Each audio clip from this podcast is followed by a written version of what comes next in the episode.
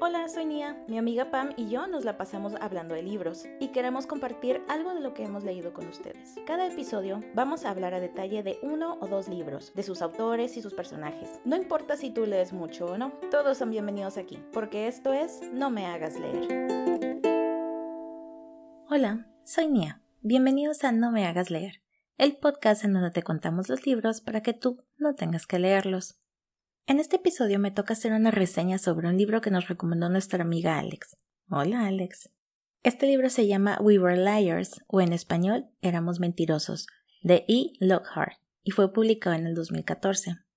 E. Lockhart es el seudónimo literario de la autora Emily Jenkins, quien ha escrito muchos libros infantiles y otros tantos para jóvenes. Este libro depende mucho del misterio del final, así que última advertencia si no quieren saber nada porque aquí les contamos toda la historia. Así que sin más, les cuento el resumen de We Were Liars. Antes de continuar, les agradezco que escuchen nuestro podcast y nos ayudaría mucho que lo compartieran con sus amigos para continuar creciendo. Ahora sí, de vuelta al episodio. La verdad es que este libro me cuesta un poco resumir.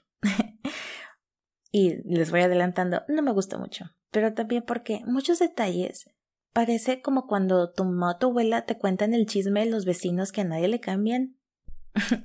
pero bueno, haré mi mayor esfuerzo. Esta historia es narrada por Cadence Sinclair. Ella es nuestra protagonista y nos cuenta sobre el drama de su familia adinerada y se centra principalmente en los veranos que pasó durante su infancia y adolescencia con su familia en Beechwood, la isla privada que su abuelo compró. Me encanta que hasta te comparten un mapita. Bueno, el chiste es que está la casa principal de sus abuelos, quienes tuvieron tres hijas y cada una de ellas tiene su propia casa familiar. Cadence, o Katie, como le llaman todos, era especialmente cercana con sus primos Johnny y Mirren, más que nada por su edad. El drama personal de Katie comenzó cuando tenía ocho años y su tía Kerry, madre de Johnny, comenzó a salir con Ed, y este llevó a la isla a su sobrino Gat, Gat de Gatwick. Él se unió al grupo y Katie los llamaba los mentirosos. Aquí un gran asterisco para contarles después por qué les llamaba los mentirosos, porque no tiene nada de espectacular, la verdad. Para los 15 años, después de que el padre de Katie las abandonara a ella y a su madre, ella ya estaba enamorada de Gat, quien era completamente diferente de su familia. Gat era el único quien se atrevía a mencionar en voz alta el nombre de la abuela de Katie, mientras todos seguían la tradición familiar de tragarse los sentimientos y pretender que todo estaba bien. Mirren y Johnny ignoraban a Gat cuando hablaba de política y la lucha de las clases sociales y todos estos temas, pero Gat había conseguido una novia antes del verano y Katie no dijo nada. Aún así, comenzaron un romance secreto en el verano número 15 de Katie. Y así de repente, con muchas cosas en este libro, nada más te dicen que en una noche de ese verano, Katie fue a nadar al mar, el olaje la arrastró y golpeó su cabeza contra las rocas. La encontraron en la playa casi inconsciente y la llevaron al hospital. Su madre decidió que regresaran a su casa en Vermont para que se recuperara y lo que más le dolió es que Gat nunca escribió ni llamó. Katie comenzó a sufrir de terribles migrañas y dolor en todo el cuerpo a causa del accidente. Tuvo que repetir el año escolar. Perdió a sus amigos y aunque llamó y mensajeó a Mirren y a Johnny, ninguno le respondió. En el verano número 16, su padre la llevó con él a un viaje por Europa. Su madre prácticamente lo obligó. Y después de regresar, Katie comenzó a regalar varias de sus cosas. No quería ser como su familia que valoraba la propiedad como si eso les ayudara a ganar algo en la vida. Su memoria le fallaba y no recordaba casi nada de ese verano cuando tuvo el accidente. Su madre le pedía llorando que dejara de preguntarle qué había pasado entonces. Y para el verano número 17, su padre quería llevar a Katie a Australia Nueva Zelanda pero ella quería regresar a Beechwood y su madre terminó aceptando que pasara cuatro semanas en la isla y el resto del verano con su padre. Cuando Katie y su madre iban llegando en bote a Beechwood, ella se dio cuenta que su abuela había derribado la casa principal, construyó una monstruosidad moderna y derribó los árboles en los que ella jugaba de niña. Ella comienza a sentir dolor en su espalda y su cabeza, pero su madre lo nota y le recuerda que tiene que actuar normal. Katie se encuentra finalmente con el resto de los mentirosos, es decir, con Johnny, Mirren y Gat, que actúan como si todo fuera normal, como si el accidente no hubiera sucedido. Mirren dice que no quiere ir a cenar a casa de su abuelo y con sus tías, y todos parecen concordar con ella. El grupo se la pasa más que nada en la casa de Mirren todo el tiempo, o en la playa. Y ese mismo día, Katie hablando con Gad, él le dice que pensó que no volvería a verla y se toman de la mano. Al día siguiente, Gad alcanza a Katie quien iba a casa del abuelo, la abraza y aunque Katie se siente bien, por fin le reclama que no le haya hablado por dos años y que sea un desconsiderado manipulador. Él se disculpa y le pide que comiencen de nuevo, y pues obviamente Katie acepta porque está súper enamorada todavía. Durante esos días, Katie recuerda que su madre y sus tías discutían con su abuelo sobre quién se quedaría con la casa que tienen en Boston. En un momento que tiene con Gat, le roba un beso a este, pero él le dice que no lo conoce realmente, que su abuelo piensa que él es como un Heathcliff de Wuthering Heights. Ay, Dios. Pero bueno. Un extraño que abusó de su bondad y que dañó a su primera nieta. Pero cuando Katie le pide que le explique, este no puede y se va. El abuelo de Katie le lleva de paseo fuera de la isla y se topan con un abogado. Cuando se despiden, el abuelo le dice que ese abogado ha cuidado muy bien de ella y que no debe decirle nada a su madre. Otro día, Katie y Mirren escapan en bote para ir de paseo. Katie le pregunta a Mirren, pues, por qué Gat dejó de hablarle. Pero ella solo se pone nerviosa y le dice que debería dejar de hablarle como quiera y que regresan a la isla. Después, Katie también le pregunta a Johnny si él sabe algo, y pues él le dice que se sintió mal por haber engañado a la novia que tenía entonces, que siempre intenta ser alguien bueno, pero que es un idiota y que debería conseguirse a alguien como el novio de Mirren. Esa noche Mirren se sintió mal y Johnny se quedó con ella, así que Katie y Gat se quedaron solos. Katie hizo una broma diciendo que su novia era Percocet, pero Gat se molestó diciendo que si no quería que sintieran pena por ella debía dejar de decir esas cosas, porque ella tiene una vida de privilegios y es odioso que encima pidan la consideración de otros. Katie sabe que es cierto, pero también le responde molesta que si bien tiene una vida maravillosa, él no sabe el gran dolor que siente, que a veces solamente quiere morir y que lo único que la consuela es saber que el momento pasará y llegará otro día. Y esa noche ellos se reconcilian y se abrazan. Al siguiente día Mirren le dice a Katie que debería dejar en paz que se pueden hacer daño mutuamente y de hecho le confiesa que mintió sobre tener novio que ha visto como Gat observa a Katie que le gustaría tener a alguien así para ella. Katie tuvo migrañas por dos o casi tres días y se la pasó encerrada en su habitación.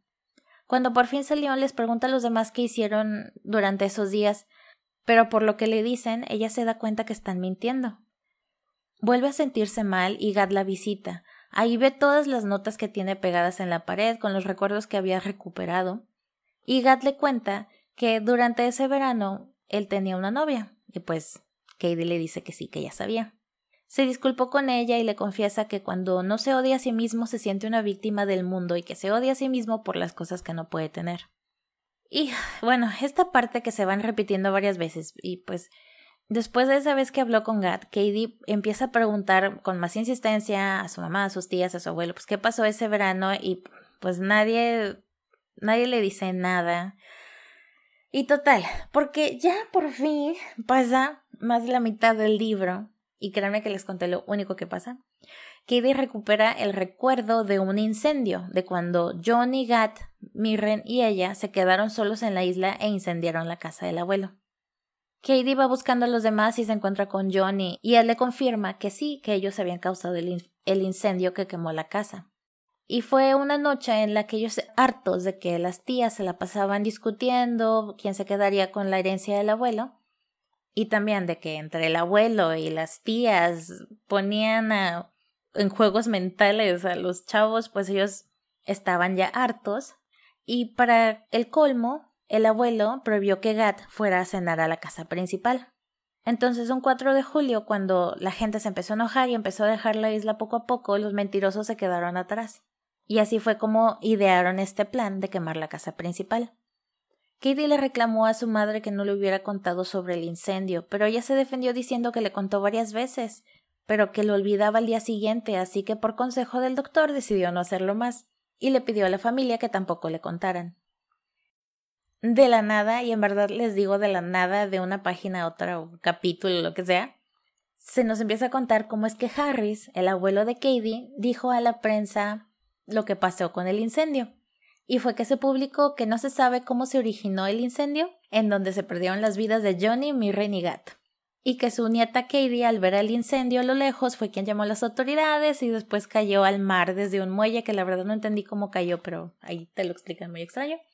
Y así de la nada también pues Katie fue cuando recuerda toda esta noche que se quedaron solos en la isla, pues tomaron el alcohol de sus tías y ya no pensaban bien, entonces se repartieron por la casa del abuelo tirando la gasolina de los botes y ella en, prendió fuego antes de tiempo y ella estaba en la planta baja y pues ella sí alcanzó a salir, pero pues Johnny, mi renigat y hasta los perros del abuelo fallecieron. ¿Por qué los perros? ¿Por qué? Entonces Katie al día siguiente que tuvo este recuerdo va a visitar a los demás a la casa de Mirren como en la actualidad porque está medio raro el asunto ahí. Se disculpa con Johnny y Mirren y ellos le dicen que simplemente están cansados y que deben regresar al otro lugar en donde Katie no puede estar ahorita. Los tres primos van a la playa donde los espera Gat.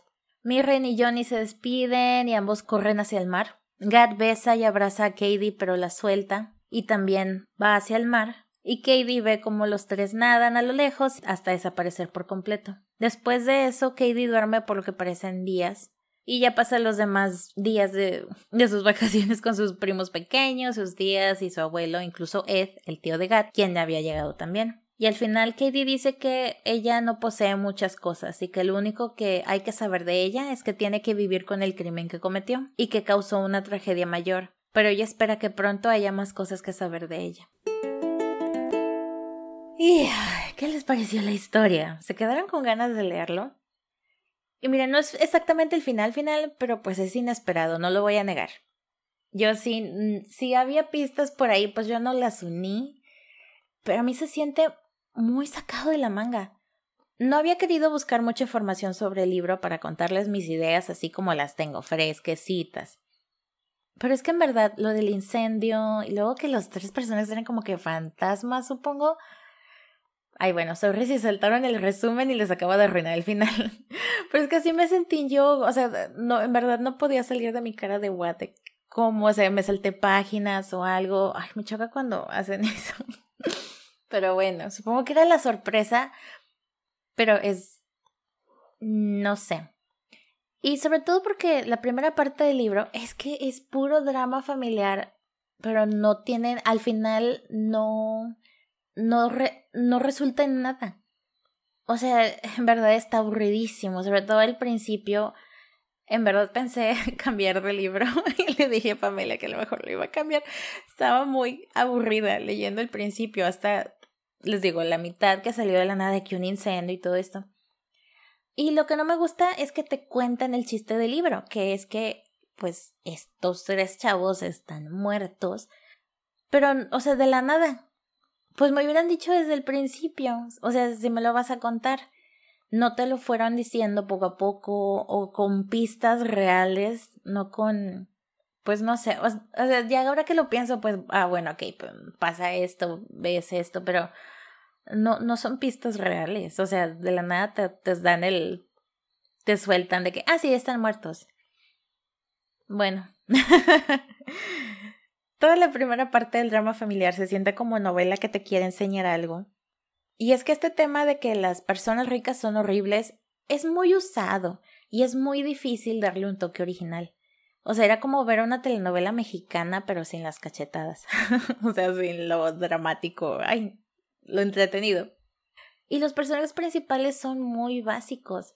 Son muy de cajoncito. Y de hecho no entendí muy bien por qué al final resulta que Katie quería mucho a sus primos. Al menos al principio en verdad sentía que solamente los toleraba, o sea, no te dice como que una conexión con ellos y al final te cuenta de que pues todo lo que vivían juntos y de que pues al principio no parecía así, la verdad. Y también tanto que se habló de que Gat tenía como esta obsesión con las clases altas, el prestigio la imagen, pero no pasó nada al final. Nunca hizo algo que dijeras, ah, mira, tiene principios. El que resultó tener más integridad fue Johnny, quien no quiso hacerle caso a su abuelo para evitar que su madre saliera con el tío de Gat, y entonces el abuelo le quitó el dinero para la universidad. Se supone que se calmaron las cosas con en la familia por la herencia después de la tragedia, pero pues eso no tampoco queda muy claro, o sea, siento que nada cambió, de qué sirve que hayan pasado por toda esa tragedia. Ah, y también si se preguntan por qué se llamaba el grupo de los mentirosos, pues al parecer cortaron esta parte de la versión final del libro, al menos en la edición que yo tengo te cuentan eso. Entonces, sí, la verdad a mí no me quedó muy claro por qué, pero creo que es como que una referencia a que la familia tiende a ocultar y a mentir para mantener las apariencias, entonces sí se refería a que de ellos, no sé, a lo mejor si alguien ya lo leyó y lo entendió, me dice. Y pues si aún tienen ganas de leerlo, no lo puedo recomendar honestamente, pero si lo hacen, me avisan y intercambiamos ideas. Muchas gracias por acompañarme en otro episodio de No me hagas leer. Síganos en Instagram y Facebook no se olviden de enviarnos sus comentarios y recomendaciones. Ah, y también tenemos nuestro perfil en Coffee, así que si gustan invitarnos un café a Pamela y a mí, nos encantaría saber que contamos con su apoyo. Muchas gracias. Bye. No me hagas leer es una producción independiente de Estefanía Cortés y Pamela Rodríguez. Visita nomehagasleer.com o síguenos en Twitter en No me hagas leer.